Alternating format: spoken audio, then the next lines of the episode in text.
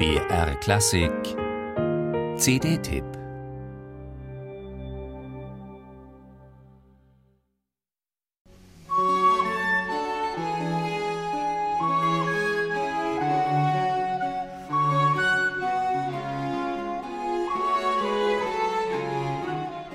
Obwohl der Mond über der Themse stand?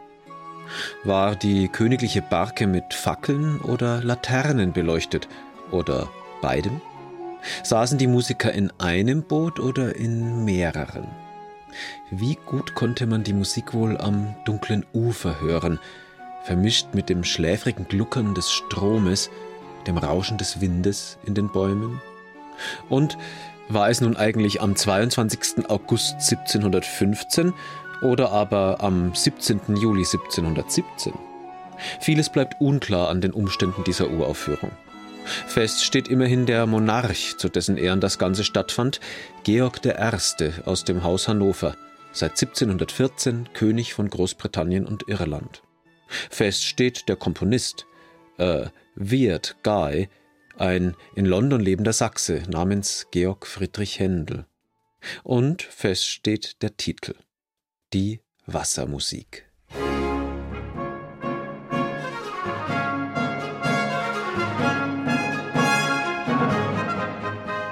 Seltsam. Seinerzeit war die Wassermusik nicht viel mehr als eine Gelegenheitsarbeit.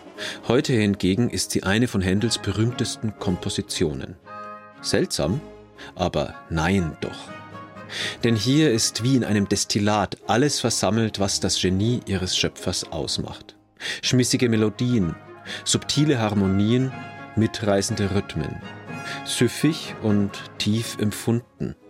Nobel und heißblütig, jubelnd und wehmütig. Gassenhauer und Lebensmusik. Das ganze Menschsein eines lauen Sommerabends eine der schönsten, wahrsten Festmusiken des Spätbarocks.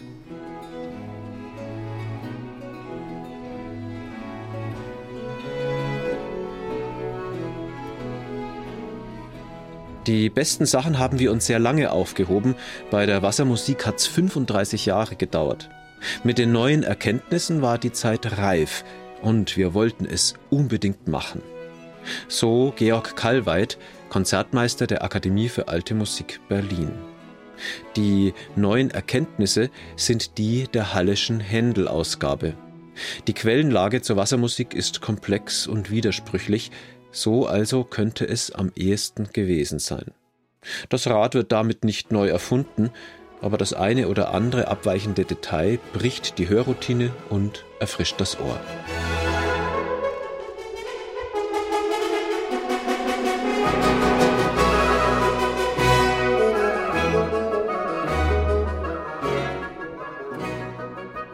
Viel wichtiger aber, man glaubt den Musikern der Akademie für alte Musik ihr unbedingt machen wollen in jedem Takt.